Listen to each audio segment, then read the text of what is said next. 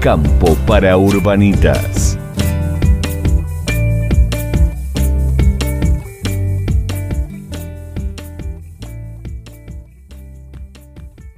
Como comentamos hace un momentito, eh, está con nosotros Julieta Cane, que la vamos a presentar correctamente. Ella es licenciada y profesora en comunicación social de la UNLP, es decir, Universidad Nacional de La Plata. Investiga temas relacionados a las tecnologías, transformaciones socioculturales, educación y consumo de información.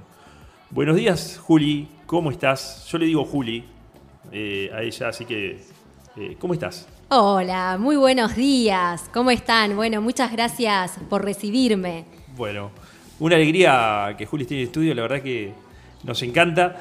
Y capaz que Sol te quería hacer alguna pregunta, pero voy a empezar con una yo. Después seguramente Sol te va a hacer alguna. Dale. ¿Por qué estudiaste eh, comunicación social? Mira, yo creo que el principal componente que me llevó a estudiar comunicación fue la curiosidad. Creo que es la condición necesaria para involucrarse en este campo. Y bueno, desde muy chica, vos me conocés, hay que Sí, decirle a la sí. audiencia que somos primos, Sí. que también compartimos esta pasión por la comunicación. Y bueno, desde muy chica siempre me gustó la escritura, la lectura, Sí. eh, interiorizarme sobre las prácticas sociales y culturales de nuestro país y también de otros países.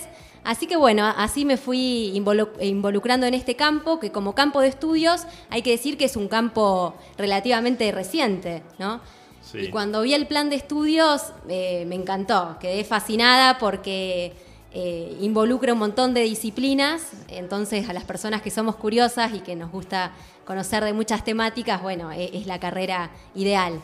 Además, eh, bueno, hiciste rapidísimo la carrera. Eso, eso también. Sí, eh, pero porque me gustó y Sí, eso sí, es sí. la pasión e- es el componente principal. Eh, me gustó mucho, empecé la carrera en 2015, la terminé en 2019 antes de la pandemia.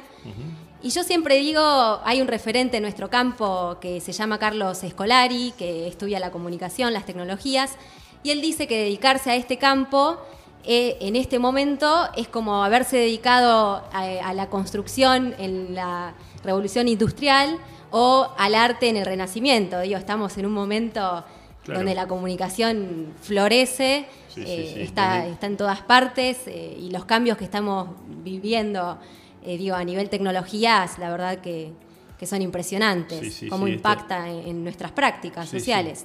Esta sociedad donde Internet revolucionó, lo revolucionó y lo cambió todo. Tal cual, donde Internet lo revolucionó y lo cambió todo, pero yo siempre digo también que todas las civilizaciones a lo largo de la historia de la Sí. humanidad han inventado sus propios dispositivos para organizarse, para organizar la vida en común. Digo, eh, pienso eh, en, en un primer momento en la escritura en las piedras, en, la- en las Sí. pinturas, después pasamos formalmente a la escritura, los papiros, eh, bueno, la gran revolución que fue la imprenta, de Gutenberg en claro. el siglo XV, eh, que vino a democratizar el saber, el conocimiento, el acceso a la, a la lectura, a la escritura. Y hoy en este siglo, que es el siglo XXI, bueno, como sociedad nos toca vivir este momento de cambios eh, tecnológicos, de, de transformaciones, y la verdad que implican un reto y un desafío que para las personas que estamos en este campo todos los días es algo novedoso, se aprende algo nuevo, estamos abiertos ¿no? a ver lo que, lo que pasa. Y obviamente que tiene un, un gran impacto en lo que son los, los medios tradicionales de, de comunicación, porque los medios tradicionales tuvieron que adaptarse a estas nuevas lógicas que vienen a plantear las redes sociales virtuales Totalmente. y todo lo que tiene que ver con, por ejemplo, la conformación de la agenda, ya no es que la imponen, se imponen desde los grandes medios, sino que hay una conversación ¿no? Eh, de, con, las- con los usuarios en las redes sociales. Y muchas veces los temas que, que predominan en la agenda pública o, o también cuando, cuando escuchamos la no- las noticias o miramos televisión, están recuperadas de, están recuperados de, de las redes, Claro. principalmente de Twitter, que De Twitter. es la gran red social de, de la conversación. Es, eh, lo de Twitter es una cosa increíble porque Yo vos tenés lo de Twitter lo veo más como confrontamientos. No, no, pero te cuento algo. eh, eh, por eso quería, quería ir a ese punto. Que en Twitter, en realidad vos tenés acceso a- al, Ahí se genera la noticia. O sea, eh, de golpe... eh, no sé, yo ayer le, comentaba precisamente a Juli cuando estábamos coordinando la nota eh, de que, bueno, lo sigo a Pierpaolo Barbieri, por ejemplo, eh, en Twitter, que es el CEO de Walla. ¿Eh? Por- no, no estamos haciendo chivo nada, pero Eh, bueno, y las noticias que él va dando ahí en ese momento son noticias que, o sea, que, que- que tienen que ver con su empresa, pero que las va tirando en ese momento. Después por ahí aparece Elon Musk, que está ahí también y, y da noticias que no las da en otro lado, las da en Twitter. Y cuenta cosas, y de hecho, eh, no sé si recordarán, pero no hace tanto tiempo Elon Musk salió a hablar del Bitcoin, eh, que, que dijo que contaminaba demasiado, que él se iba a retirar de su inversión en Bitcoins y, y lo hizo bajar, lo hizo, hizo caer el precio. O sea, con un solo comentario. ¿eh? Eh, entonces, hay un montón de, de situaciones que empiezan a ocurrir en redes sociales, o, o, por ejemplo Donald Trump eh, Sí, a nivel- discutiendo con, con alguien, increíble, con, con Greta Thunberg. Me, me acuerdo Sí, la, que- la activista la del medio activista ambiente. ambientalista. Sí. Bueno, y discutían por Twitter. Entonces todo el mundo veía el debate, se discutía, se decían de todo. eh, y a veces con, con, eh, procaces, ¿no? con términos procaces. No, no, no, no faltaba ningún condimento.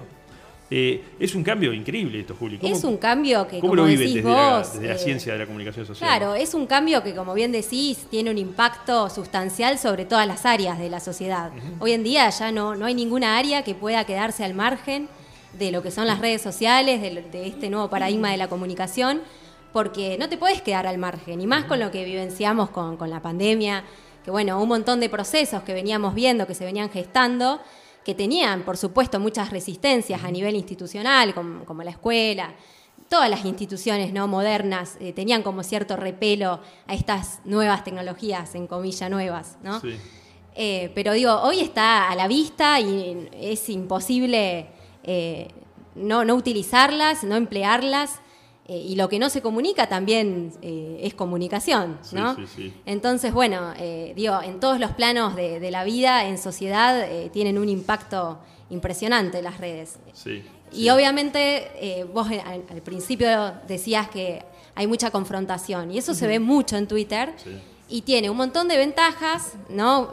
Porque hay un montón de convocatorias que de movimientos sociales que se dan a través de Twitter y bueno, eh, y que la verdad que atraviesan fronteras en- entre países, Sí. te podés contactar con un montón de personas que por ahí de, otra de otro modo no podrías, pero al mismo tiempo también hay, hay un gran componente de, sí, de odio, vamos a decirlo, o, o de confrontación eh, en Twitter, que, que eso está cada vez más latente y también alimenta uno de los grandes temas que, que por ahí queremos conversar en este programa, que, que son las, las fake news o Las noticias news. falsas. Exacto. ¿Cómo inmunizarnos de las fake news? Que, que no, es, no es tarea sencilla. No es tarea sencilla. Eh, eh, eh, la pregunta es si, si, es- si podemos, si existe posible. eso, eso de, de inmunizarnos contra las fake news. Mira, yo lo que creo, de nuevo, las fake news eh, siempre existieron, las noticias falsas. Eh, voy a traer acá un, un episodio que Sí. me parece que, que es muy... Grafica. Claro, grafica mucho, tal cual. Sí. Eh, en la década del 30, cuando estaba en boga ¿no? el- la Guerra de los Mundos, el, Sí. el libro de George Wells, si mal no me Sí, equivoco, sí.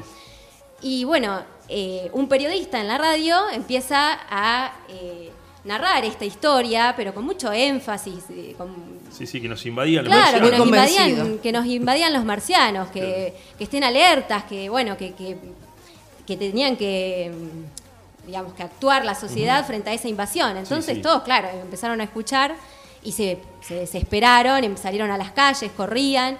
Y bueno, ahí ese primer episodio del, de los- del poder de los medios, ¿no? De, Claro. de la masividad. Bueno, fue un clic para la historia estadounidense decir, bueno, mirá la repercusión el alcance que tenemos. Lo que pasa es que ahora eh, todos los usuarios tenemos a mano ¿no? la posibilidad de hacer un tweet. Sí. Ya no somos consumidores de contenido, somos prosumidores, es decir, recibimos un contenido, lo readaptamos y con las redes sociales eh, enseguida cualquier contenido se puede volver viral. Entonces hay un- una serie de recomendaciones para combatir eh, estas noticias falsas, que obviamente es, eh, bueno, consumir contenidos de fi- fiables, de calidad, que, que la fuente, digamos, que esté autorizada para hablar de determinados temas. Eh, y después, otro componente que tienen las fake news muchas veces es que los titulares son engañosos, te invitan a acceder al contenido, a difundirlo, mirá esto que pasó. Digo, te- te- realmente juegan mucho con, con las emociones. Sí, sí, sí, totalmente. Eh, Totalmente. y también las fotos fuera de contexto. Hoy lo vemos mucho en las redes sociales, por ahí, en este tema de la confrontación, toman una foto fuera de contexto, se, la replican. Pero, pero vos sabés que está pasando otro fenómeno, Juli, que yo te lo quería eh, consultar, porque esta semana, particularmente, con, con, esto de la droga adulterada, eh, bueno, han, han, surgido cosas ahí, comentarios.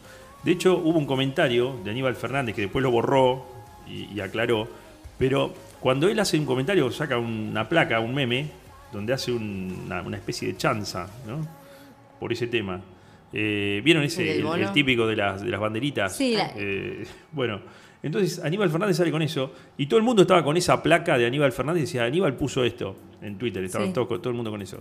Y todo el mundo preguntaba, esto es fake, o sea, no, no es cierto esto. O sea, era, era cierto, pero sí. todo el mundo no daba...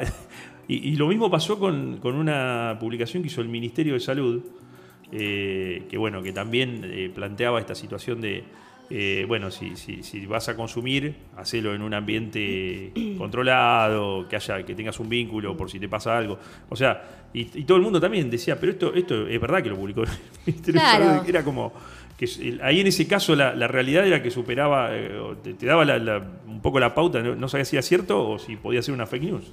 Es que yo siempre digo que las personalidades públicas obviamente tienen mayor responsabilidad sí. al momento de comunicar. Hay que tener en cuenta, bueno, las personas que tenemos un micrófono, el impacto que puede generar la comunicación. Y bueno, muchas veces también por la propia dinámica de la sociedad en la que vivimos, de que todo tiene que ser ya, de que todo tiene que ser inmediato, se dicen muchas cosas que después o te arrepentís y las borrás, pero ya el daño por ahí que ocasionaste ya no lo podés revertir. Eso sí, pasa sí. con las noticias falsas. Después sí. puede salir la institución a decir, mire, no, nos equivocamos, pero ya esa, esa noticia por ahí la está circulando impresión. y la primera impresión es la que vale, la que cuenta sí, y es la que más se impregna ¿no? en la audiencia. Y a, lo, a, la vez quiero decir, vos fijate cómo un tema en las redes superpone al otro, porque por ahí veníamos claro. hablando hace, no sé, tres días de, del Fondo Monetario y de repente ahora con, con la droga. Digo, es eso, ¿no? Que un tema superponga al otro, también nos da poco tiempo para el análisis, poco tiempo para profundizar eh, eh, en los temas. Y eso también debilita, ¿no? El debate público, se presta que, a decir cualquier cosa, quedarse simplemente en la superficie. Uh -huh. eh, y bueno, eh, por eso también, digo, es un tema que a mí me preocupa y lleva a ocuparme de esta situación el divulgar, bueno, cómo, cómo estar atento a este tipo de contenidos.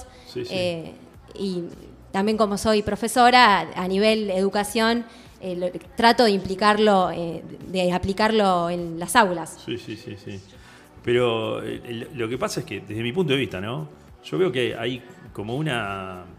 Ojo, no pasa solamente en Argentina. Argentina es como el extremo, me parece a mí.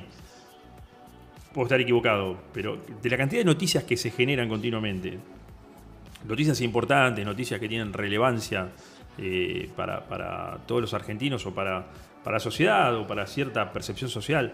Eh, y, es, y, es, esto que y pasa esto que decías vos recién, o sea, eh, una noticia solapa y se superpone con la otra. Y, y bueno, no, es como que estamos continuamente bombardeados por ese tipo de cosas que hay personas que dicen, no quiero saber nada de nada.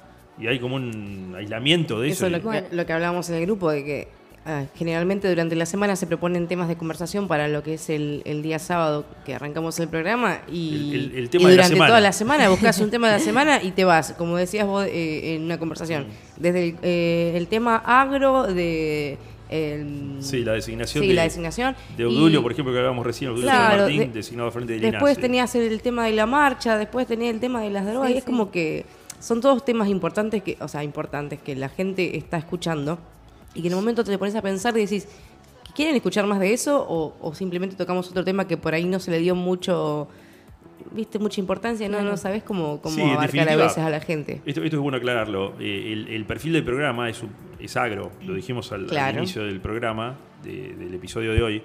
Eh, es agro. Entonces, eh, siempre obviamente tratamos de buscar un tema de la semana agro. Claro. Porque si no, se, se, desvirtúa el programa y aparte hay miles de programas hablando de todo lo que pasa todos los días en, sí. en la sociedad argentina y no tendría sentido sumarnos a, a ese stream. Entonces, eh, la, la, idea es eh, precisamente eh, contar el campo en clave urbana eh, que esa es la propuesta del programa. Y por eso, bueno, hoy el, el tema más relevante que vimos de esta semana era el, la designación de Odulio San Martín al frente de, del INASE, uh -huh.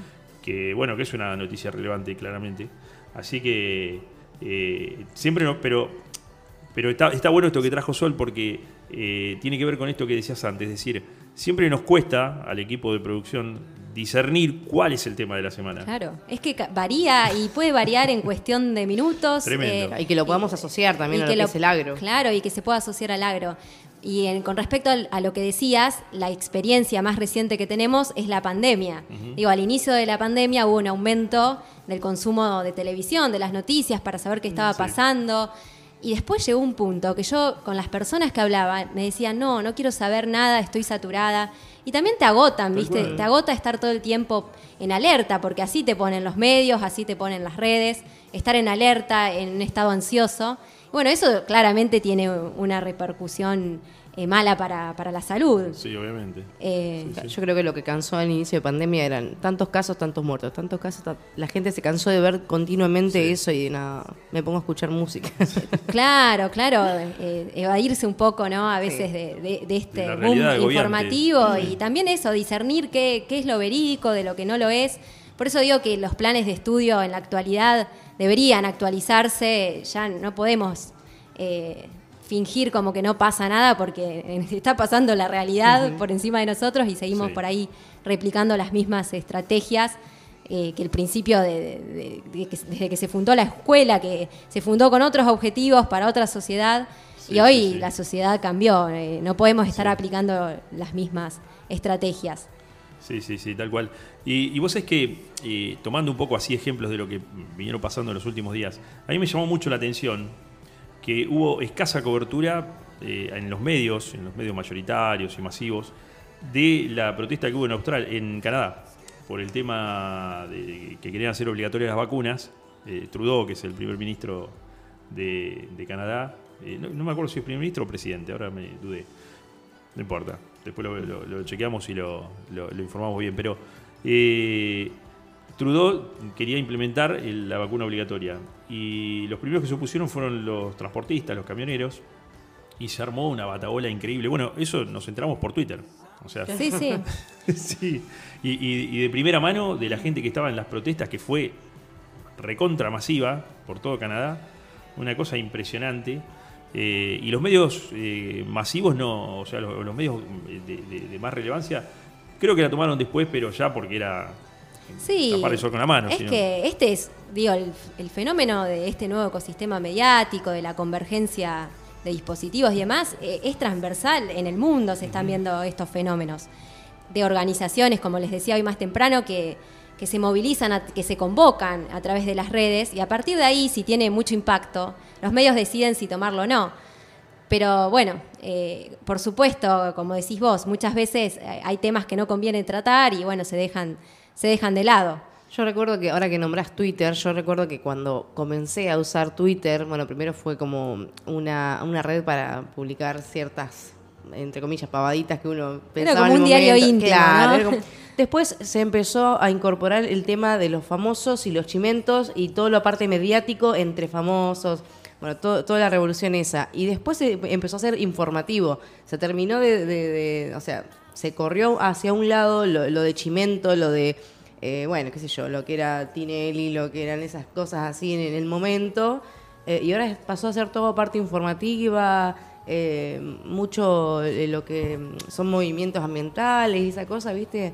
Eh, yo, por mi parte, fue el cambio que yo vi. Es que las propias redes están evolucionando en sintonía con las demandas también de, de la sociedad. Creo que el, el anuncio más significativo de los últimos tiempos fue el que hizo Mark Zuckerberg, que es el dueño de Facebook, que anunció la plataforma Metaverso y que esa plataforma implica directamente un cambio de paradigma que creo que no podemos dimensionar, pero que al mismo tiempo está acá, a la vuelta de la esquina.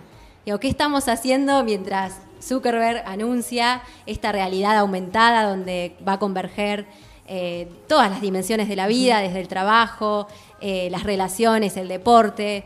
Eh, digo, ¿y ¿qué estamos haciendo por ahí publicando un, un meme en Twitter, ¿no? Mientras Claro. esta avalancha Sí, se sí, aproxima y puede sonar futurista, pero no lo es. No lo es porque creo que con la pandemia eh, se aceleraron un montón de procesos y creo que Mark Zuckerberg, digamos, no se dio cuenta de lo que estaba pasando y, y dijo, este es el momento oportuno, eh, que está en boga, ¿no? La comunicación, eh, la hiperconexión, la hiperdependencia, de los dispositivos para anunciar eh, el comienzo de metaverso.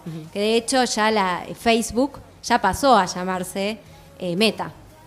Claro, pero sí, en- aparece en- la En WhatsApp abajo. está también. En Ujú. WhatsApp Sí, está claro. Meta, y en Instagram Sí.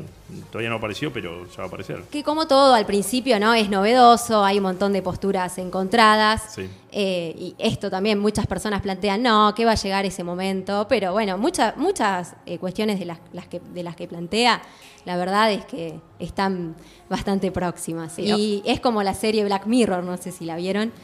eh, que es bueno, eh, es, es muy, parece futurista, pero en realidad no lo es. no lo Sí, es para sí, nada. Eh, la recomiendo si les, si les interesan estos temas. ¿Cómo- es cómo bastante llama, fuerte, Juli? ¿eh? Black Mirror. Ah, la vi, espejo la vi, negro eh. En, en inglés.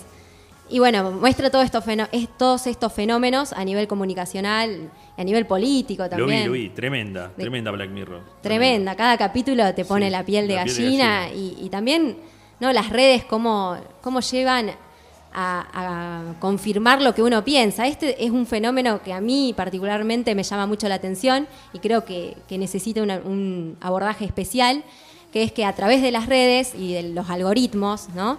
consumimos aquellos contenidos o eh, aquellos usuarios que más se aproximan a, a nuestros intereses. Y eso lo que hace es formar por ahí una, una burbuja de eco, que continuamente estamos consumiendo ¿no? Eh, la misma postura, la misma visión. Y eso no, no favorece, digamos, al pensamiento crítico que yo creo que se debe alimentar Sí. de consumir múltiples contenidos de diversa procedencia. Eh, pero bueno, e- e- es un fenómeno que a mí particularmente me llama mucho la atención, esto de, de cómo los algoritmos cada vez nos conocen más eh, y nos ofrecen aquellos contenidos que, que vamos a consumir. Seguramente eh, los oyentes han visto alguna serie o alguna película en Netflix y ahora ni siquiera hay que buscar por ahí los contenidos que nos gustan, sino que la plataforma ya está delimitando, Sí, sí. ¿no? Eh, 94% para ti. para ti, claro, digo, ¿por qué? ¿Viste? Y es impresionante, pero a veces nos conocen más que uno mismo, ¿no? Sí, sí. Eh, lo mismo con las publicidades en Facebook o que te aparecen en las redes, cada vez la estrategia es más fina, querés comprarte una bicicleta y llueven las ofertas de bicis, pero del color que te gustan, eh, del talle que te gusta, digamos, sí, sí. eh, es Sí, impresionante. y la influencia que, que va a tener eso, en, eh, desde mi punto de vista, en las elecciones eh, a nivel político. Que, que- Por supuesto. Bueno, uno de los casos, seguramente lo conocen, Cambridge Analytica, cuando asumió Sí. Trump, que Trump lo que hizo, por eso eh, se lo juzgó mucho en ese momento, porque usaba los datos de, Sí. de- de los usuarios en las redes sociales con la compañía esta Cambridge Analytica para ver, bueno, qué opinaban. eh, respecto a la, a la realidad de ese momento de Estados Unidos y afinaba cada estrategia publicitaria para convocarlo, eh, convocar Sí, sí. a la población a votarlo, ¿no? Eso, eso es letal para la democracia, la, la debilita mucho. Bueno, pasó algo parecido con el Brexit. El Brexit pasó algo muy similar, Algo muy similar. exacto. Sí, Sí, sí, sí. de- de- de- sí, sí. Bueno, eso, eso nos, nos lleva a poner totalmente, a aprender eh, todos los, los, los foros- los- los facos, los, los focos, Estamos- los faros, se, me, se me confundieron las dos palabras, eh, en, en esas situaciones y, y levantar bien las antenas porque, o sea, todos podemos ser de alguna manera eh, víctimas, por decirlo de alguna manera, también, o, o- o podemos ser eh, manipulados. Manipulado, sí, esa es la palabra, es. Manipulados por, Sí. esas, por, por algoritmos. Sí, sí, los algoritmos y las estrategias, como te decía, cada vez son más finas. Eh, también son clasistas, hay teorías que dicen que, que los algoritmos tienen eh, un fuerte componente racial y, y- y clasista en lo que te ofrece para mirar. Por ejemplo, en las redes, eh, esta red que es para encontrar pareja. Sí, Tinder. Tinder, ahí está. Bueno, supuestamente yo no tengo Tinder, aclaro.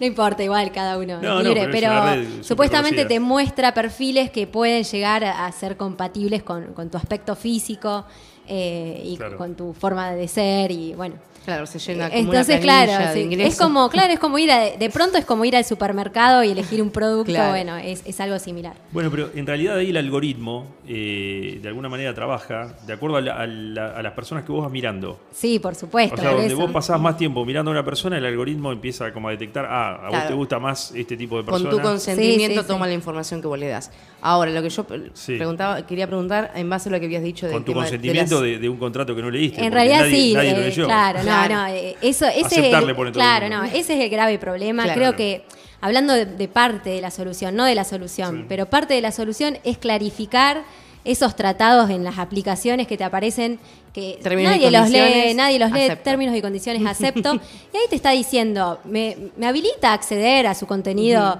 Sí. audiovisual, a sus contactos, y uno pone aceptar, pero ahí, Claro. ahí le estás ofreciendo la vida misma. La vida Claro. misma, sí. Y eso, eh, digo, las empresas obviamente aprovechan esos datos para, para estas, este tipo de estrategias de marketing, pero digo, se tiene que clarificar ¿no? cuáles son los términos y, y condiciones, porque si no, estamos jugando un partido que no está nivelado, digo. A mí, a mí me pareció interesante una ley que salió en Europa que tiene que ver con las cookies. Vieron que las cookies son Sí. unos pequeños robots que están ahí en, en el navegador. En cada sitio que entramos, entonces hay cookies que permiten cargar más rápido la página o el sitio y que tienen que ver con la funcionalidad y otros que toman información directamente y la van mandando a, a bases de datos. Entonces, eh, Europa sacó una, una legislación que inmediatamente cuando vos ingresás a un sitio te tiene que informar que hay cookies. Y Sí, vos eso tenés que, tener que la posibilidad de elegir eh, si aceptás todo, todas las cookies o podés eh, de alguna manera gestionar las cookies. De hecho, ahora cada vez que entras a un sitio te pregunta, Sí, ¿Qué cookies? sí, sí. En eh, este de- sitio tiene cookies, gestionar cookies o aceptar. Si aceptás, acepta- aceptaste todas. Y gestionar, podés rechazar todas, excepto la de funcionalidad básica, que es una cosa, eh, desde mi punto de vista, interesante y que hubo que transparentar, porque antes te metían todas las cookies y vos ni te enterabas. Y- y Sí, totalmente. bueno. Mientras más Sí. clara sea la comunicación y menos engañosa, más ventajas va a tener la, la población en general, ¿no? Y en esto de la comunicación, Juli, fíjate lo que pasó con, con ese, con ese ejemplo que puse recién. Es decir, eh, la mayor parte de los, digamos, de las prestadoras de servicio que, para construcción de sitios, eh, que, que son internacionales, me refiero a la- a las, las grandes, eh, las, las grandes plataformas donde vos podés ir y construir un sitio, te lo construís en un rato. Bueno, esas plataformas cumplen con esa ley europea porque es un mercado de interés. Sí. Entonces, para cumplir con esa ley europea, en definitiva, tienen que cumplir con todos, porque los navegadores son los mismos. Y, y bueno, fíjense cómo una legislación europea terminó impactando positivamente en todos los usuarios internautas del mundo. Sí, sí, totalmente. Qué, qué- qué loco todo eso que está pasando. Es que también, es, como te digo, es una problemática transversal que la solución no la tiene un país solo, la tenemos en conjunto y digo, ya todos los países deberíamos estar hablando de estas cuestiones, llevarlas al debate público también, ¿no? Y, dotar de... poco, acá se habla muy poco, Sí. se habla muy poco de, de todo este fenómeno eh, nuevo, que relativamente nuevo, en realidad desde que existieron, ¿no? Desde que, que existió la web y se em- empezaron a incorporar estas compañías como Netflix, Spotify, las redes. Sí. Bueno, desde ahí ya, ya, ya se está gestando y ya tienen sus años ¿no? Eh, en el mercado. Pero bueno, me parece que ya es momento de, de clarificarlo y sobre todo por todo el tiempo que, que estamos con las pantallas. Digo, seguramente ya las veces que desbloqueamos el celular en el día, no sé, deben ser unas 20, 30 en la mañana. Claro. Eh, digo, estamos continuamente ahí dando información, incluso datos que son de, de extrema sensibilidad, como datos bancarios, por eso hay que estar alerta a, a un montón de fenómenos.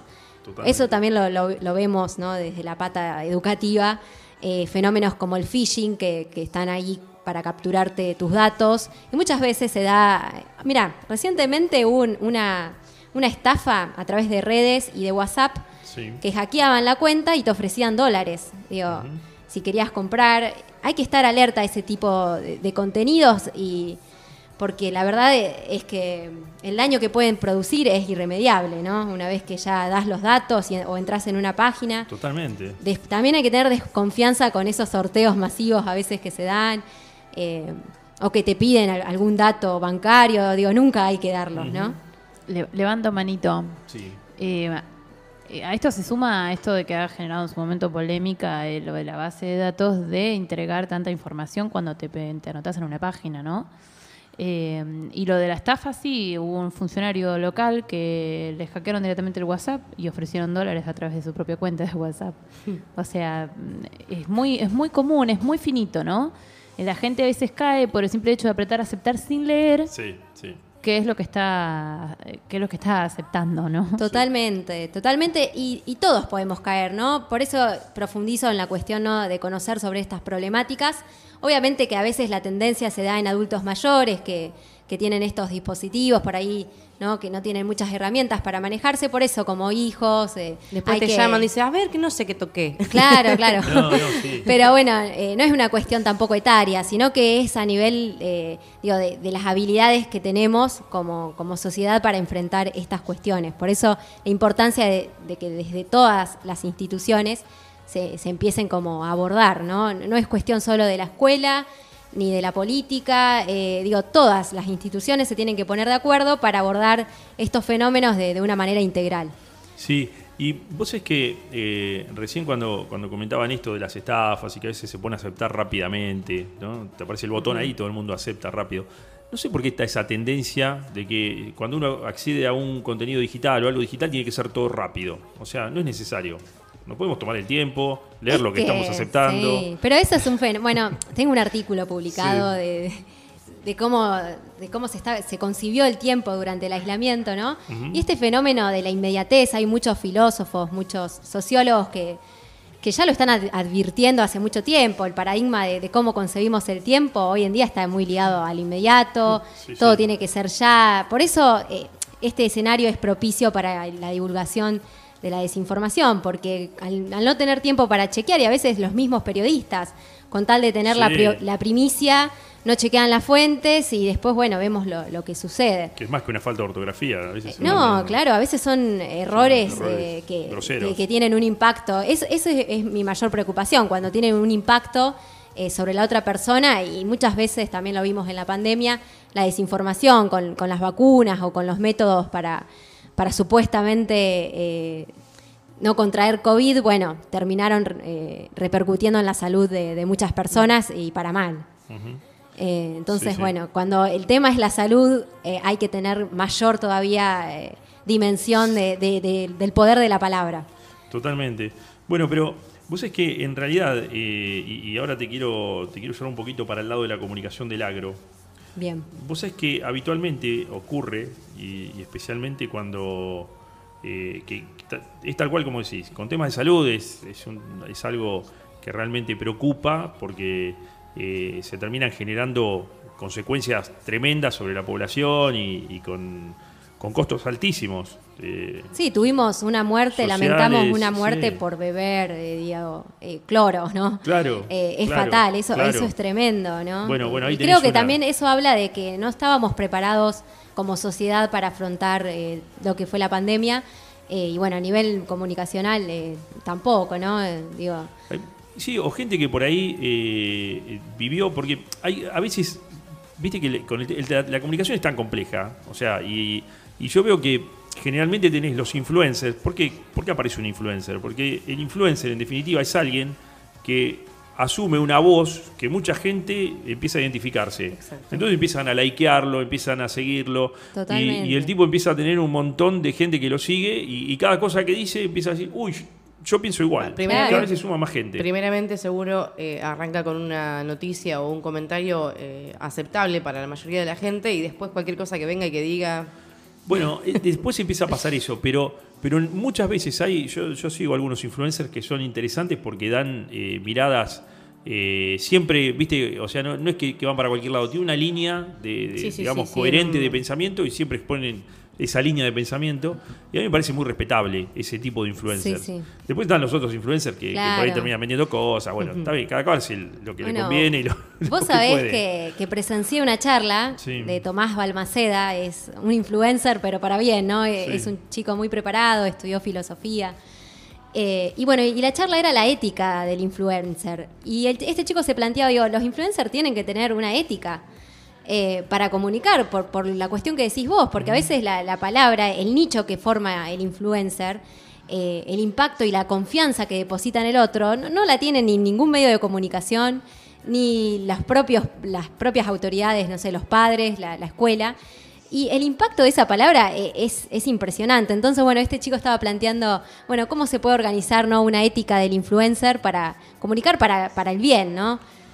Me acuerdo hace algún tiempo una, una chica, eh, influencer, que era, bueno, ella se, se mostraba como vegana, siempre se mostraba comiendo una ensaladita y, Sí. y cosas así, vegana, 100% vegana. Eh, entonces en un momento la, la- la chica, bueno, empieza a tener un montón de seguidores, de- un montón, empiezan a seguir sus consejos, empiezan a aparecer un montón de problemas en, en sus seguidores con trastornos alimentarios sí, y una claro. serie de cosas. Y, y alguien que va a una playa la ve a la chica comiéndose un pollito. ¿sí? Comía sano la chica, obviamente, pero se estaba comiendo un- unas presitas de Ay, pollo. me acuerdo de ese caso, ahora que lo decís, eh, Bueno, me acuerdo, sí. y el pibe saca la foto y la pone abajo de una de sus publicaciones y dice que diga la verdad, ¿viste? O sea, que, que no nos mienta más. Y la chica termina después reconociendo que ella empezó siendo vegana, estuvo cierta cantidad de tiempo eh, practicando el veganismo, pero que no lo pudo sostener porque empezó a tener problemas eh, de nutrición. Pero se veía obligada, ella sentía que se veía obligada a responderle a sus usuarios Claro, a seguir eh, con ese concepto. a seguir con ese concepto. Eh, que por ahí hubiese sido mucho más saludable decir, che, mira, esto no me funcionó. A todos los que están siguiendo esto, No ahora fui a, a la nutricionista y, revés. y- Sí. y el nutricionista me dijo que tengo que comer de esta manera y la verdad que me está funcionando mejor que antes. Eh, probablemente hubiese sido un mensaje mucho más sano. Por Obviamente eso, la chica perdió todos sus claro. seguidores, Terminó perdió siendo su al revés. crédito. Sí, sí, Claro. La gente terminó influenciándola a ella que siga con una vida que no era la adecuada. que llevaba, claro. Eh, Siendo ella la influencer. Sí, bueno, pero en realidad ella fue influencer hasta cierto punto, pero después perdió todo su crédito. Es decir, todo lo que había logrado, porque de- Claro. de, golpe ser influencer está bueno. O sea, Por eso hay que- hay que Hay prestar, mucha gente eh, que es influencer y está bárbaro. porque- En esos casos, digo, como, como pa- yo no soy madre, ¿no? Pero Sí. bueno, soy docente, entonces tengo como un vínculo con los adolescentes. Eh, y hay que prestar crucial atención en esta etapa, ¿no? Que, que están desarrollando la identidad y, y- y los vínculos, los pares. Bueno, ¿qué, qué contenido consumen en las redes? Sí, Como sí. decías vos, estos trastornos alimentarios y se ve, eh, se ve seguido y también, eh, digo, hoy en día se está debatiendo a nivel mundial el impacto de los filtros de Instagram, que te da una, Claro. una visión distorsionada ¿no? de, de Sí, la sí. realidad, de te podés no sé, ser más gordo, ser más flaca, en vez de estirarte la cara, cuando en realidad en- no, no- somos así. Igualmente eh, hay un paradigma, decimos, la vida real, ya no existe, no es vida real, vida virtual, eh, son dos mundos que están convergiendo, Claro. lo que somos en redes tiene un impacto ¿no? Eh, eh, por fuera real, y, sí, sí, y- bueno, viceversa, claro. sí. Así que bueno, a mí me interesa eso, abordarlo de, de manera complementaria. Eh, y bueno, y hoy en día también hay influencers inventados que son virtuales. Esa es otra tendencia en boga. Las marcas están desarrollando influencers con características.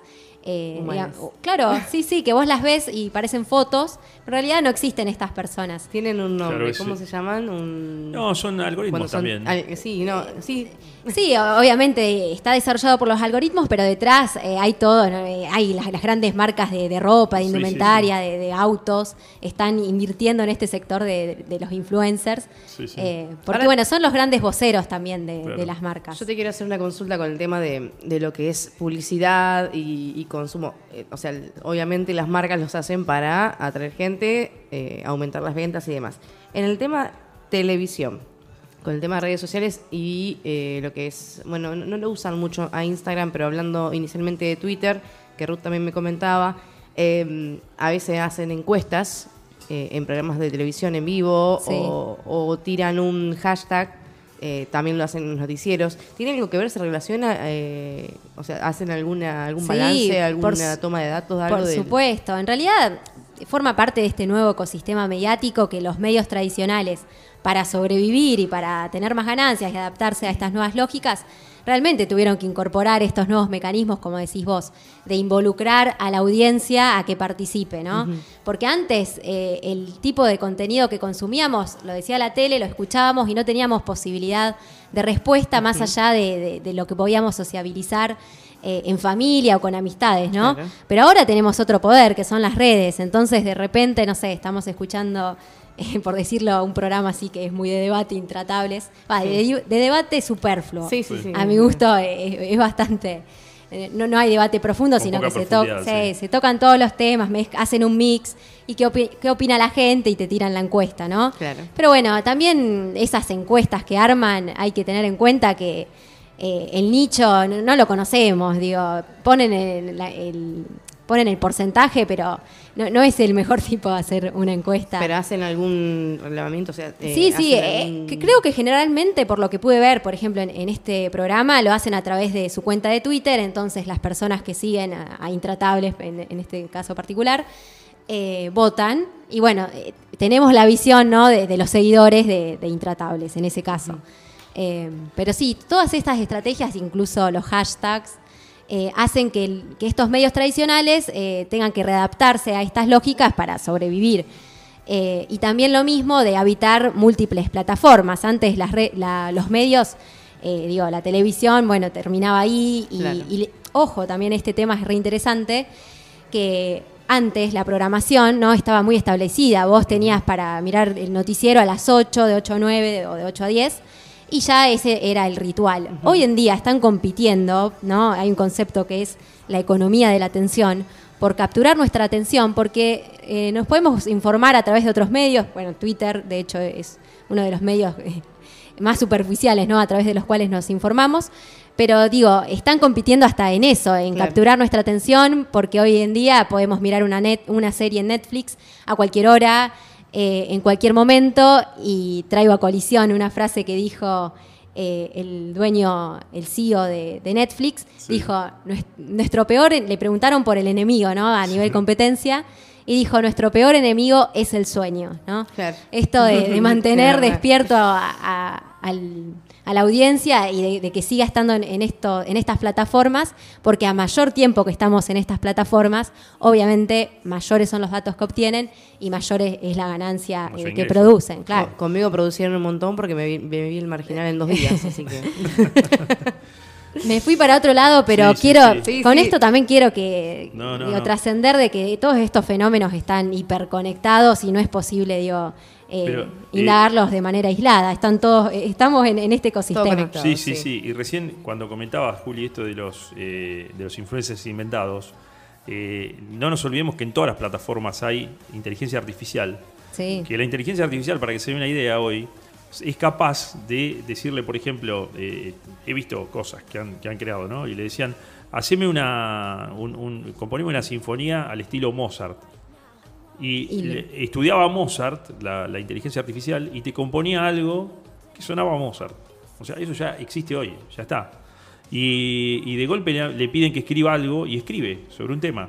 Entonces, el mismo, la misma inteligencia artificial va, busca contenido en Internet, analiza todo ese contenido y escribe alguna conclusión en base a sus algoritmos y a todo. Totalmente. Y, y te genera un, un texto, un documento. Bueno, a, a las- a los oyentes que, que les interese este tema, recomiendo el libro que compartimos con Jo en otras charlas, Sí. ¿no? Más caseras, Sí, sí.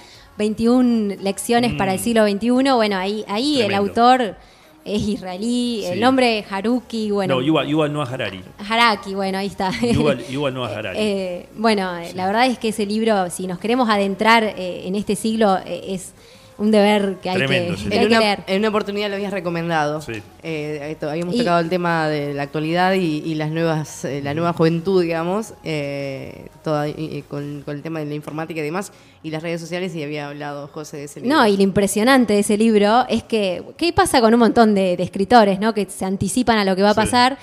Es que lo escribió antes de la pandemia y, y Claro. todo lo que vivenciamos estaba ahí, ¿no? Estaba Decís, ahí, sí. Bueno, lo leí ayer en el libro este. Sí, sí, sí. Eh, y bueno, y, y el impacto, no me quiero, yo por ahí a veces soy muy crítica, eso lo debo admitir, de, de las tecnologías, pero no quiero transmitir una visión pesimista, todo lo contrario, las tecnologías eh, tienen un montón de aspectos positivos, eso depende de cómo las usemos. Eh, así que bueno, no, que quería aclarar esto porque tengo una- esta visión. Igual No, cada es que- cual, acá respetamos cada cual tiene su punto de vista. Sí, sí. Acá a veces también tenemos. el programa eh, posición- funciona así, no, pero más que nada para, es- para decir esto, de que bueno, no hay que negar, porque si no estamos en una postura negacionista, ¿no? De, de todas eh, las posibilidades que nos dan las tecnologías, que son un montón. Y en- ¿Por qué lo decía? Porque en este libro él hablaba de, de los beneficios en la salud, que, que de estos avances, de, de los algoritmos. Sí, sí. Bueno, de hecho, esta pulserita acá La digital que sí. tenemos, ¿no? te está indicando el ritmo cardíaco, eh, te, te todo, analiza el sueño, te, analiza todo y vamos a esa, ese El sueño. ese- Te claro. analiza el sueño, te dice cuántas horas dormiste. Voy a, le pone una puntuación. voy a analizar a el, tu el sueño. tuyo, José. Sí, sí, acá lo tengo Sí, sí, voy a analizar, sí, sí. Por eso digo, hay digo esto mismo los avances automovilísticos. Otro libro que está bueno es el Atlas de la Revolución Digital de Le Monde Diplomatique, Ah. que está muy bueno y ahí se hace un análisis de, de todas las áreas. Eso Sí, es, sí. digo, de- de- de- de- desde la economía, desde Sí, eh, está buenísimo. Sí, sí. Eh, y bueno, y, te- y- y todo este tema de la fake news, inteligencia artificial y tantas cosas que pasan. Eh, vos sabés que hay un fenómeno que ocurre a nivel mundial, pero también ocurre en Argentina, que eh, han, bueno, han surgido los movimientos ambientalistas y por eso te quería llevar un poco a la parte agro, Sí, donde eh, aparecen movimientos ambientalistas hiperradicalizados que, que plantean, por ejemplo, que, bueno, que el ambiente tiene que quedar totalmente natural. El tema es que no tienen conciencia de qué vamos a vivir si dejamos el ambiente totalmente natural. O sea, se van a un extremo tal que dicen, bueno, el ser humano no tendría que tocar nada. Eh, y aparecen un montón de fake news, precisamente, y que tienen que ver, o sea, la agricultura, y la agricultura lo digo en un sentido amplio, que, que contiene la ganadería, que contiene las producciones frutales. O sea, cuando hablamos de agricultura a nivel global, se habla de todo eso, no solamente de la agricultura como la conocemos nosotros en castellano, que hablamos solamente de, la parte eh, de cultivos de granos que se cosechan, sino que la agricultura, cuando se habla a nivel global, se habla de todo, de- desde, como les dije antes, la ganadería, los distintos tipos de ganadería, la fruticultura, eh, bueno, inclusive la forestación entra dentro de la agricultura en el concepto global. Y la forestación estamos hablando de la plantación de árboles. ¿eh? Sí. Plantación de, de árboles por el hombre. Entonces, eh, han aparecido un montón de, de fake news que inclusive son muy difíciles de, erradicar porque la explicación para, eh, de alguna manera, desmantelar esas fake news son complejas y que tienen que ver con el mundo muchas veces biológico, con el mundo químico, y, y de golpe eh, eso le pasa mucho al agro y pasa también en materia económica. ¿eh? Sí, sí. Entonces, eh, la pregunta es, Juli, bueno, ¿cómo ves vos esta, la, la comunicación del agro? O, o cómo, porque vos sos bien urbanita. Sí. Esto, esto vamos a contarlo. Juli viene de un ámbito bien urbanita, ella no tiene nada que ver con el campo. No, no. Entonces, especialmente me, me gusta la mirada de ella porque nos ayuda a, co-construir o a pensar desde, Sí. desde el campo cómo podemos mejorar nuestra comunicación o, o qué ves bueno. vos de, de la comunicación del agro que debería mejorar o, o cómo la ves en general la comunicación del agro, si es la ves optimizada, la ves escasa, eh, bueno, no sé, contanos un poco tu mirada, Sí, enfocate así un ratito en agro y decir cómo lo ves, Bueno, eh, a ver. decinos cómo lo ves. No, eh, bueno, yo voy a aclarar, vengo de- del campo social, ¿no? Claro. Eh, yo creo que la problemática, ¿no? Por el medio ambiente a mí me preocupa eh, muchísimo, lo, lo debo decir. Eh, y creo Nos que es un tema. Juli, sí, eso. sí, so- por supuesto. Es un tema que, que adquirió mucha relevancia en este último tiempo y también porque está a la vista, ¿no? La naturaleza no- nos habla todos los días de, de los fenómenos que estamos, no sé, inundaciones, sequías, eh, un montón de, de problemas. Y en ese sentido yo creo que se tienen que aprovechar estos espacios, ¿no? Para no, es eso que mencionaba hoy temprano, de no, no cerrarnos, ¿no? En- en ningún colectivo eh, radicalizarse o cerrarse en una sola postura, ¿no? Sino, bueno, abrir el debate y en ese sentido yo creo que la comunicación de, de la agronomía, que yo te felicito en ese labor que haces, de no cerrarse en la disciplina, ¿no? En el mero conocimiento técnico-científico, sino abrirse Muchas gracias, Juli. y obviamente escuchar estas nuevas voces, porque tienen mucho para aportar. Yo, será que soy de una generación millennial, pero lo que hizo Greta a, a nivel de convocatoria lo empezó a través de las redes y movió, digo, a los grandes líderes mundiales. Porque por ahí los líderes mundiales no se hubieran juntado a, a debatir en, en la cumbre sobre todas estas problemáticas. Entonces yo tengo esta, esta mirada más eh, millennial y creo que por, por esta generación, eh, obviamente nos preocupa a todos, pero a esta generación sobre todo eh, la problemática ambiental nos atraviesa de, de manera notable. Eh, y bueno, en este, como te decía, creo que desde, desde el conocimiento de, de la agronomía, que es una disciplina más ligada a lo, a lo técnico, a lo científico, bueno, romper un poco, es- aprovechar este momento que estamos viviendo para romper un poco estas, estas fronteras de la disciplina y, y volvernos más transdisciplinares eh, y que la, la comunicación sea más horizo- horizontal. Y esto también de hablar siempre desde, bueno, eh, sincerizarse de, de cuál es la, la toma de, de posición eh, con la audiencia, ¿no?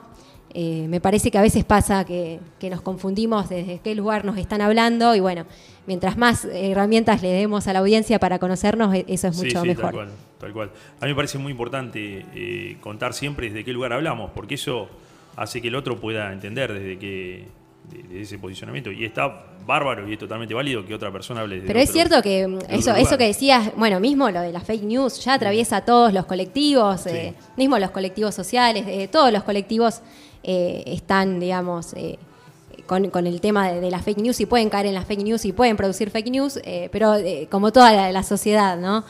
Eh, por eso la importancia de, estar alerta a estos fenómenos, de saber identificarlas.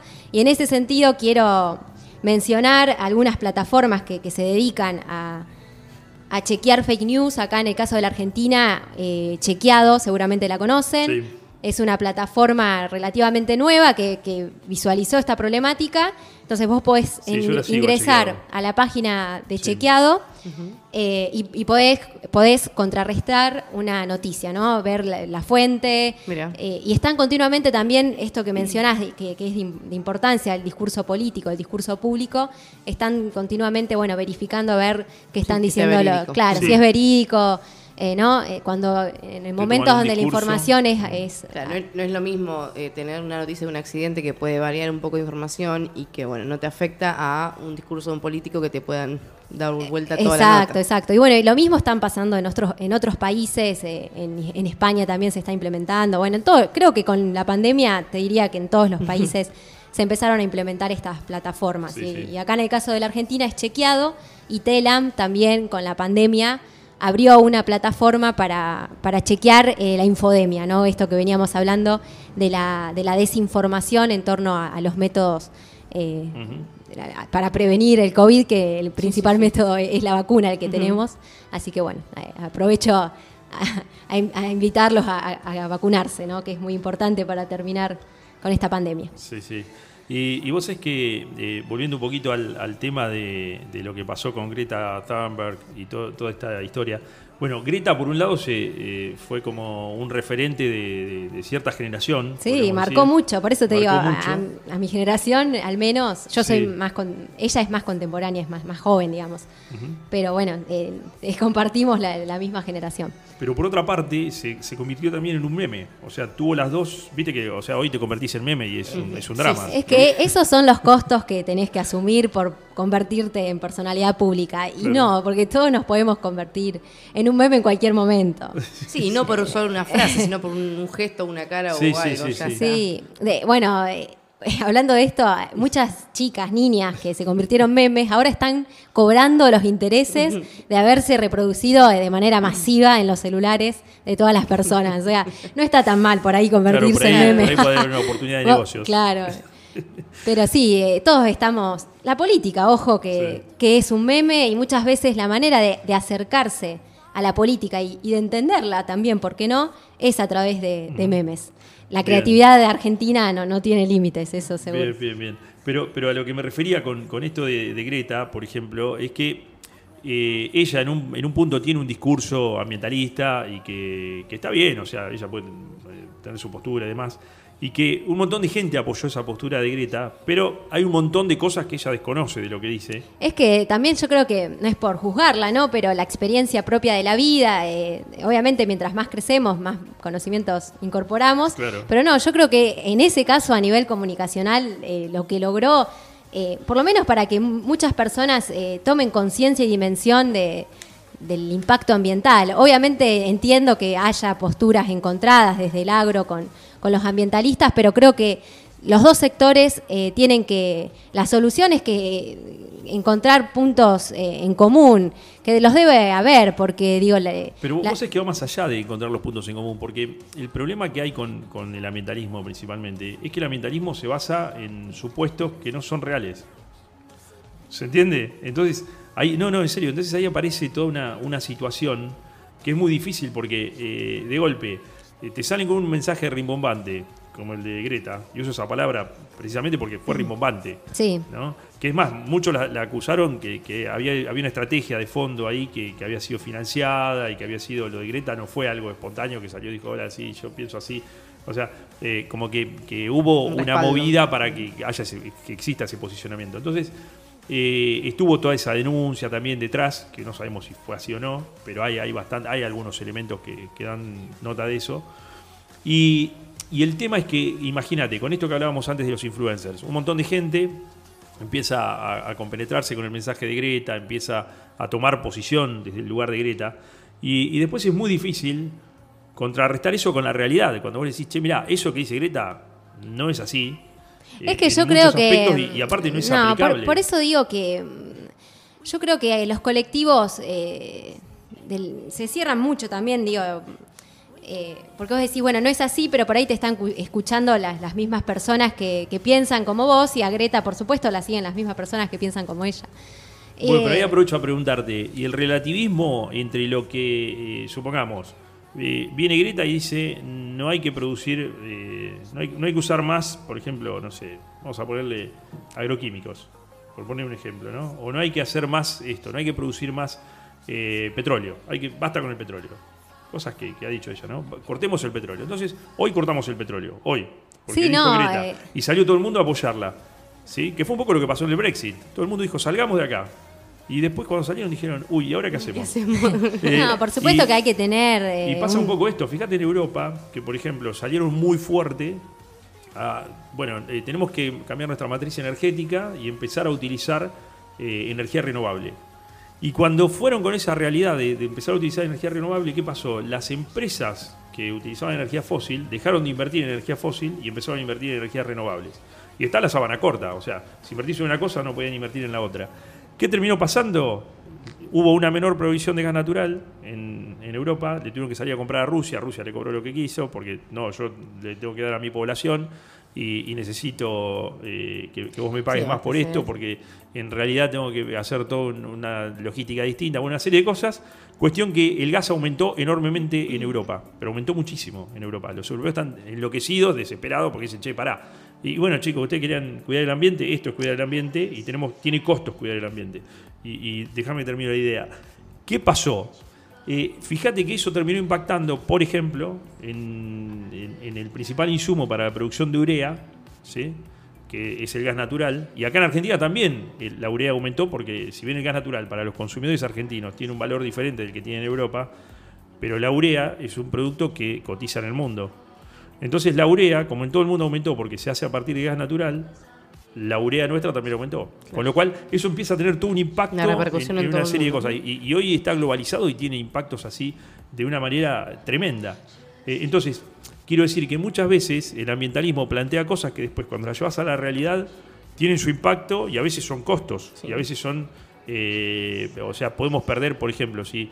eh, volviendo, al- eh, te cuento un- una, cuestión de fitosanitarios. Hay estudios científicos y, que de hecho, bueno, se han hecho mediciones y todo a campo, donde si nosotros dejáramos de, utilizar fitosanitarios, la producción caería un 40%.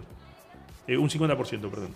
Entonces, dije mal, caería al 40%. O sea, el 40% de lo que producimos hoy sería lo que se produciría. ¿eh? 40%. Entonces, vos imaginate, eh, en algún caso, por ahí cuando algún manejo distinto llegan al 50%, pero es muy, muy puntual.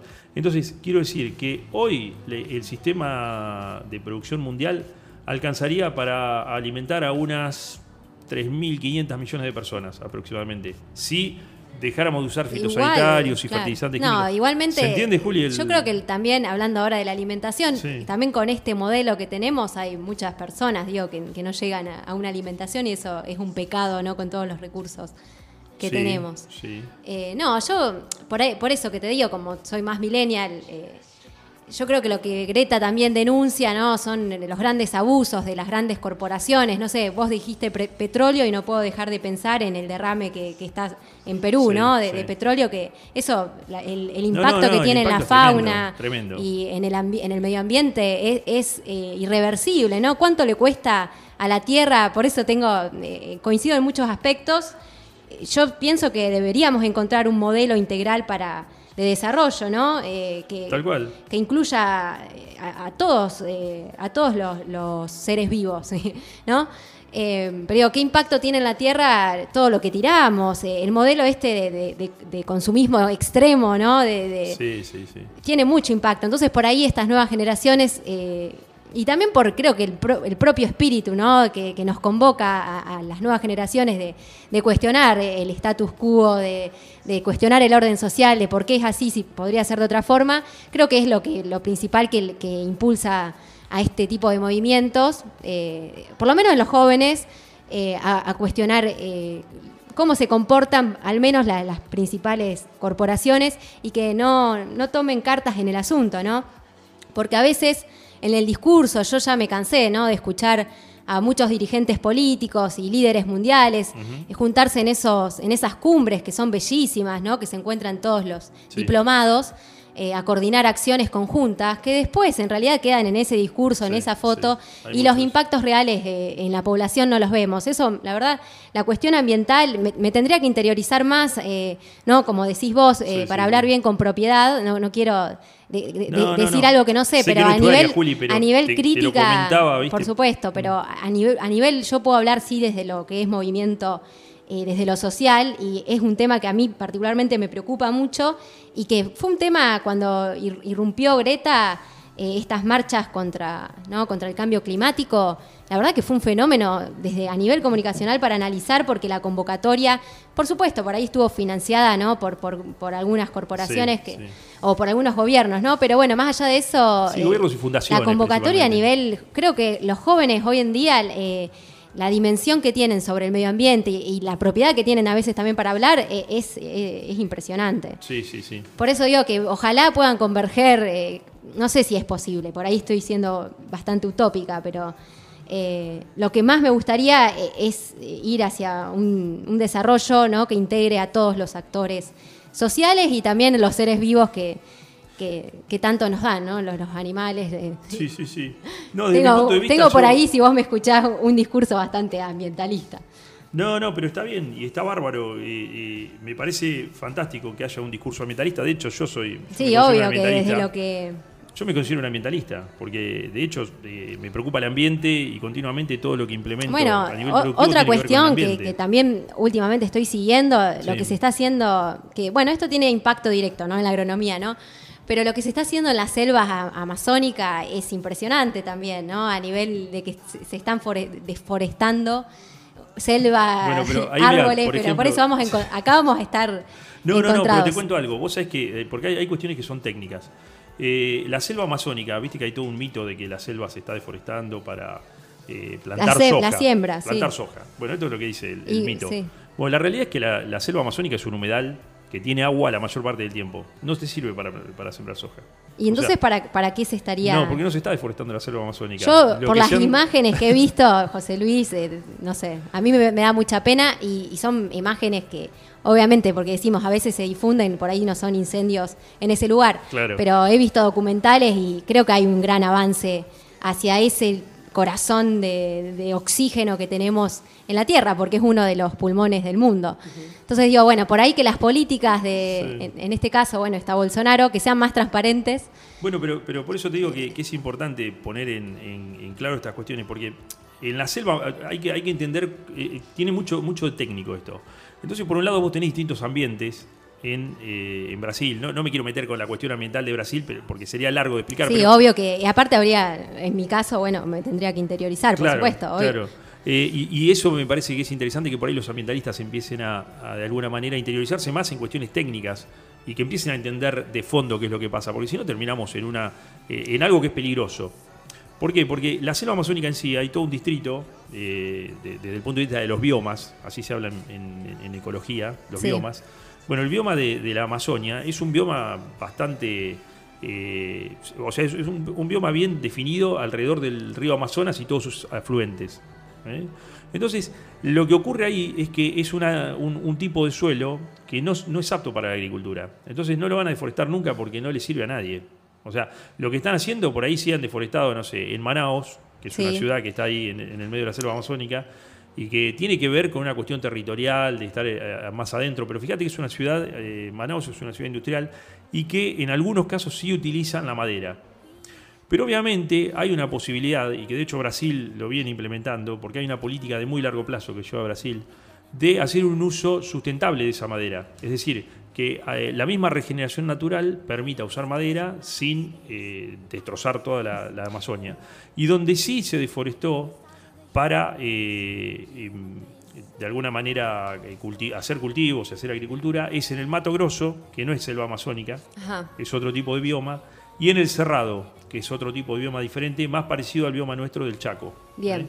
Bueno, esas son cuestiones que, que, es importante tener en cuenta porque si no terminamos en un error, en una cuestión No, por supuesto, por eso no, no, quiero meterme, eh, fui, fue para acá la conversación, pero no, no, no, es que me quiero meter de lleno porque no, no tengo, eh, si bien me, me, a mí a, a nivel, digo, me impacta esta cuestión ambiental de, de, ver, bueno, cuántos abusos hay en un montón de aspectos, pero después no, no me gusta meterme en lleno. No, no, no pasa eh, nada. Porque hecho, no, no tengo ese conocimiento técnico comparado con, con ustedes para, bueno, fundamentar. Bueno, Lo que sí me gustaría es que sí. se, se, empiece a transparentar esto que decía, el discurso y de de que la disciplina en sí, la agronomía, no quede tan cerrada eh, en, en, en, el conocimiento técnico científico, sino en, en, transparentar estos conceptos que se utilizan para toda la población y para que toda la población sepa, bueno, cuál es el impacto de esto, cuál es el impacto... Eh, eso es lo que tratamos de hacer en campo por eso, para. Eso está buenísimo, por eso siempre felicito tu labor. Bueno, mil, mil gracias. Y creo que es eso, ¿no? Aprovechar todas esta, estas herramientas que tenemos eh, a disposición para dar a conocer lo que se hace desde el lugar que nos toca a cada uno. Bueno, Juli, yo te agradezco un montón y, todos los conceptos que nos compartiste y, y una última reflexión. ¿Qué, cómo, ¿Cómo podríamos hacer desde, digamos, desde el campo? Porque evidentemente el, mensaje del agro, o sea, si bien nosotros hacemos este, este programa acá en la radio, no, tampoco podemos eh, ilusionarnos con que esto sea algo masivo y que todo el mundo entienda lo que nosotros estamos diciendo. Ojalá que lo entienda mucha gente y ojalá que sirva. Pero, pero la, la realidad es la realidad y, sí, y tenemos que ser conscientes de eso. Entonces, eh, ¿cómo se podría llegar? O sea, si, o si existen técnicas o, o, o elementos que, que, ustedes estudien desde la comunicación que nos pudieran ayudar para comunicar toda esta cuestión que es compleja y que a veces incluye un montón de conceptos técnicos para que el común de la gente los pueda entender y, y poder discernir y que mismo les sirva a los ambientalistas también. Porque eh, yo insisto con esta situación que a veces eh, hay, hay, mucho conocimiento técnico aplicado en la agricultura y en un montón de cosas eh, que si se dejaran de aplicar tendríamos un, una consecuencia por eso. Y una consecuencia que puede tener un impacto social o ambiental inclusive, o, u otro tipo de impactos. Entonces, te pongo un ejemplo. Hubo localidades que dijeron, no, basta de pulverizaciones periurbanas. Pusieron 500 o 300 metros de restricción y ahí no se aplicó más nada. Quedaron unos pastizales ahí, nadie hizo más nada. Y después la población eh, iba a pedirle a la municipalidad, che, controlen las ratas. No podemos. No, sí, obviamente que a veces pasa eso con las políticas digo, claro. públicas, que muchas veces no se mide el impacto que a largo plazo y, o se, proye se proyecta eh, sobre la marcha o, o, con modelos importados que tampoco sirven ¿no? para la realidad propia que, que tenemos. Eh, pero bueno, a nivel comunicacional, por sí. eso felicito tu labor, primero porque estás acá en la radio, sos eh, ingeniero agrónomo y tenés una pasión por la comunicación y realmente cada vez que nos sentamos a conversar... Sí, sí. Eh, cada uno ¿no? con, con, su propia trayectoria, con, sí, con sí, sus sí, propias claro. posturas, pero siempre me llevo algo valioso ¿no? De, del intercambio y eso es lo importante, poder encontrar puntos en común y obviamente también poder discernir en un montón de aspectos, creo que, y con respeto, eso es lo fundamental que muchas veces se Sí. pierde ¿no? en, en los debates o en las redes. eh, pasa esto, ¿no? Vos decís, ah, pero los ambientalistas Sí, y dicen no. Muy groseras No, o, no, o al- a, la vice- a viceversa, ¿no? Eh, otros contra. Y digo, ¿por qué seguir eh, fomentando ese odio en las redes cuando en realidad el debate debería ser mucho más, más público, más eh, transparente? Y ojalá que, que- que to- mientras más actores eh, puedan participar desde su postura. Y no obviamente yo siempre digo que cuando para algo están no los, legi- los legisladores que tienen que estudiar los proyectos y demás. Pero mi- también hay que acercar ese tipo de información a la ciudadanía porque a veces por ahí se está votando algo que el, el común de la sociedad desconoce. Sí. y bueno creo que ahí hay una labor interesante para hacer como periodistas de, de acercar ese tipo de, de iniciativas. Sí, bueno, eso vos sabés que estamos tratando de, de implementarlo, por ejemplo, desde Sociedad Rural. Los proyectos, claro. Hay- bueno, y- yo por ahí hablo sí. más a nivel general, pero mismo acá a nivel local, Sí. digo, transparentar, bueno, eh, la- las sesiones, se está debatiendo sobre esto, eh, cuál es tu postura. Digo, generalmente no, no se convoca a la sociedad a opinar. No, no se convoca. Eh, la- por eso digo, la institución por ahí política está muy arraigada en lo que era antes y, y no se actualiza y creo que si seguimos así, digo, hay una grave crisis también de representación eh, en todos los países del mundo, es un fenómeno de nuestros tiempos. Y si seguimos así, si la, si la política que es la encargada de darnos herramientas no, no se actualiza y no, no usa estos dispositivos para, para democratizar la, la conversación, Sí, bueno, sí, es sí. difícil. Eh, a- nivel ciudadano estoy pensando, ¿no? Digo, a nivel ciudadano común y corriente que se levanta todos los días y cumple una determinada función. Sí, sí. Y contenidos del agro, y ya con esto cerramos, ¿te, te llegan a vos o, o totalmente son ajenos a, a lo que Y la verdad es que mi, mi principal contenido del agro me llega a través eh, tuyo. Mirá vos. Sí, sí, vos sos como Estamos mi iguales. Sos como mi referente del agro. Pero por, iguales. esta cuestión que por ahí el agro está muy ligado al campo, que por supuesto lo está, pero a las cuestiones rurales. eh, y debe ser fascinante. Tengo, bueno, también tengo una amiga que se dedica al agro, que la verdad que disfruto cada una de, de las charlas que, que tengo con ella. Le mando bueno. un saludo a Camila.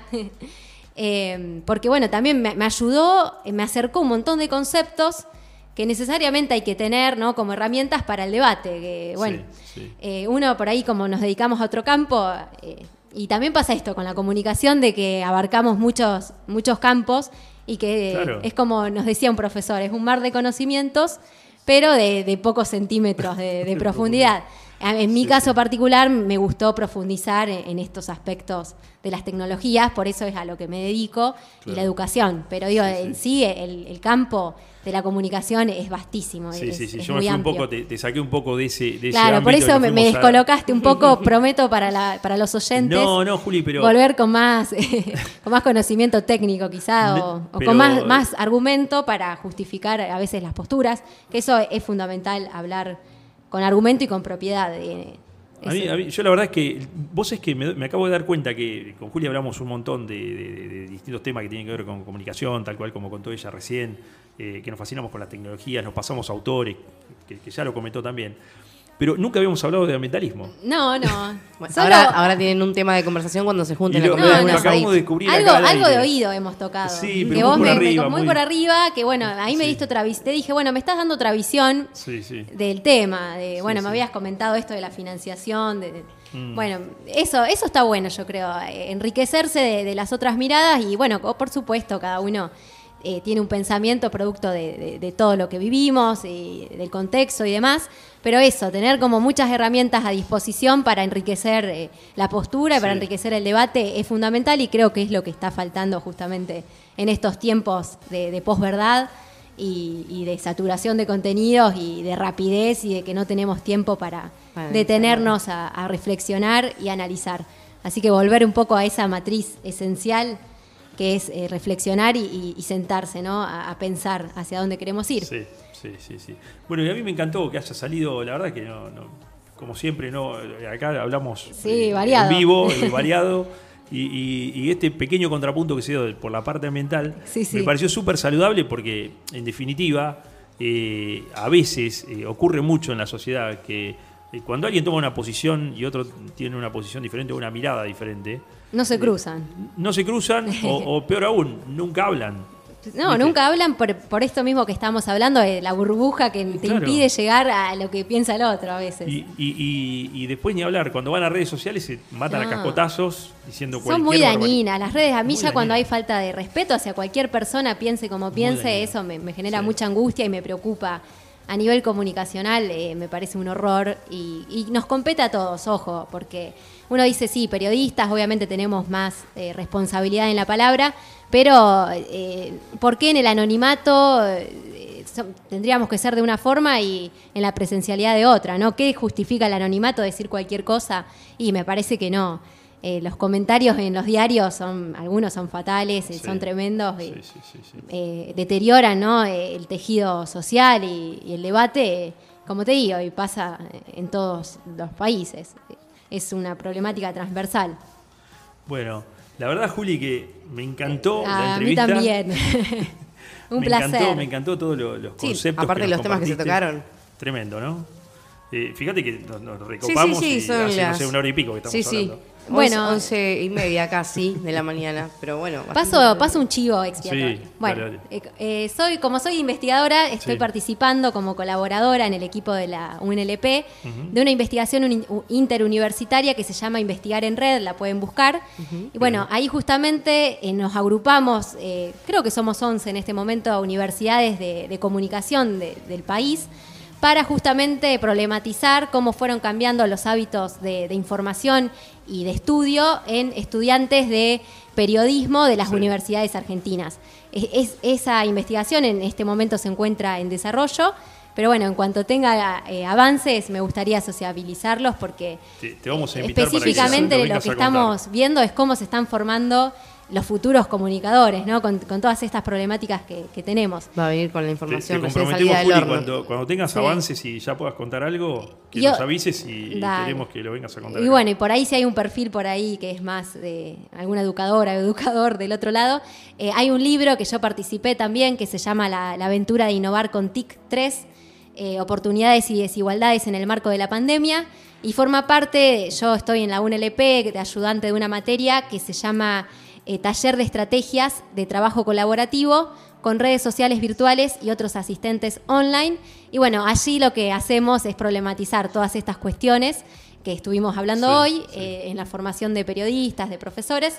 Eh, y bueno, y, y este libro es producto de, de- de nuestra experiencia durante la pandemia como docentes y también convocamos a, a los estudiantes a escribir y, y a sociabilizar su, sus partici- su- sí, su participación tanto en clase como de lo que fue la pandemia. Y también convocamos a, arti- a, um, artistas, che, uy, a escritores eh, de otros países. Entonces eso está bueno porque hay un cruce Claro. de perspectivas Claro. y, y muy interesante y eso también te permite Enriquece ver... muchísimo. Enriquece muchísimo. Hay autores de, de México, eh, de, de- de- de otras provincias también de la Argentina y ahí es cuando yo creo que es lo más interesante, cuando se cruzan debate, las miradas. debate, Así que es- estas dos cuestiones que mencioné están disponibles en la web, solo hay que buscarlas. Y le mando un saludo especial a las docentes que, que me acompañan y que, bueno, eh, gran parte de, de todo lo que estoy comentando hoy se, lo- se los debo a ellas y haber transitado todo este recorrido académico. Así que agradecida también con, con la UNLP. Bueno, bueno, genial. Juli, muchísimas gracias por, por tu tiempo, por venir hoy a contarnos todo esto. La verdad que me encantó la entrevista, me encantó todo lo que, lo que fuimos transitando, ya lo, lo mencioné O sea, recién. te diste cuenta que no fue una entrevista, sino que fue una, Una una charla. charla, Una- una fluida. gran charla, sí, sí, una fluida, charla. Y con, con muchísimos Bueno, temas. espero que se haya que la audiencia lo haya percibido de la misma forma. La verdad me sentí muy cómoda y personalmente, Bueno, Jo, te bueno. vuelvo a repetir. Te tengo un gran afecto, sos Igualmente. un gran profesional y lo que sabés es impresionante. Así que me alegra que estés acá con un micrófono para compartir todo lo que sabes. Eh, no, salgo de mi asombro, porque cada charla con vos eh, siempre me llevo algo nuevo y eso es destacable. Muchas gracias, muchas gracias, Juli. Me, me, me sonrojo, Y ya que te quedó Y pendiente. bueno, y vos una excelente, la verdad, no, no te conocía, una excelente co-conductora. La- Muchas gracias. Juli. Te tiro un- una data, ya que te quedó pendiente el tema ambiental con José. le podés pedir este fin de semana un asadito, Ah, simplemente para eh, cruzar ideas. siempre organizamos, sí, siempre, siempre siempre. hacemos, siempre La hacemos. verdad es que siempre es como dijo él, siempre sale más el tema de las tecnologías y lo ambiental Sí, no mucho. como que no lo tocamos Medio demasiado. de, de oído, Quedó- ¿no? quedó Pero bueno, esta, en esta ocasión me agarraste desprevenida. no, Tendría es que haber- salió, salió así, No, pero bueno, espontáneo el tema y bueno. Está bueno, está bueno igual cuando pasa eh, eh, esas cosas porque, como decías vos, es más genuino. Acá es todo espontáneo. es más Sí, sí. espontáneo y está Acá- bien que así sea. Bien, Totalmente. Sí, sí, sí. Bueno, muchísimas gracias. Vamos con un temita. Vamos a agradecer primero a la Ah, gente que nos acompaña eh, en esto que es campo. Para Urbanita le mandamos un saludo a Tito también que está escuchando. Agradecemos a la Sociedad Rural de Chacabuco, a Dan Seguros de Granizos, Agroquímica Las Estacas, Hac- Hacendados de Chacabuco, a Energías Renovables, Kika Indumentarias, Mixer Sound, Mecano Ganadero, Colombo Inmobiliario, Pinturerías Mixa y Alvis Internet en el campo. Bueno, nos vamos a buscar un par de temitas, ¿te parece? Dale, ¿qué tenés ahí a mano, Rupu? Ya- Mm. Por favor, póngame algún hard rock. Nos que fuimos- necesitamos irnos con. eh, Ojo, antes, de irnos, con- debo decir que José Luis es un gran compañero de karaoke. ¿eh? Ah, sí, sí. Ah. La guitarra siempre firme. Buen dato, no lo Siempre- teníamos ese. Sí, somos Sí, un sí, dúo sí. acá. Sí, somos dúos, somos sí. Somos acá, dúo. acá tiene que nacer Peña, chicos. No, sí, no, no hay no, caso, no, hay caso. Alcanza con la cerveza a mitad de semana para la Bueno, eso te voy a decir, alcanza. Conocimiento musical que tenés. no, O sea, ¿de qué no tiene conocimiento? Claro, es un libro No, no abierto. exageren, no exageren que. eh, Es- hay- es un libro- Hay, es hay un cosas libro que me abierto. fascinan y listo, es eso nomás. ¿Qué estamos escuchando, Ruth? Airborne. ¡Ay, qué lindo eso! Me encanta.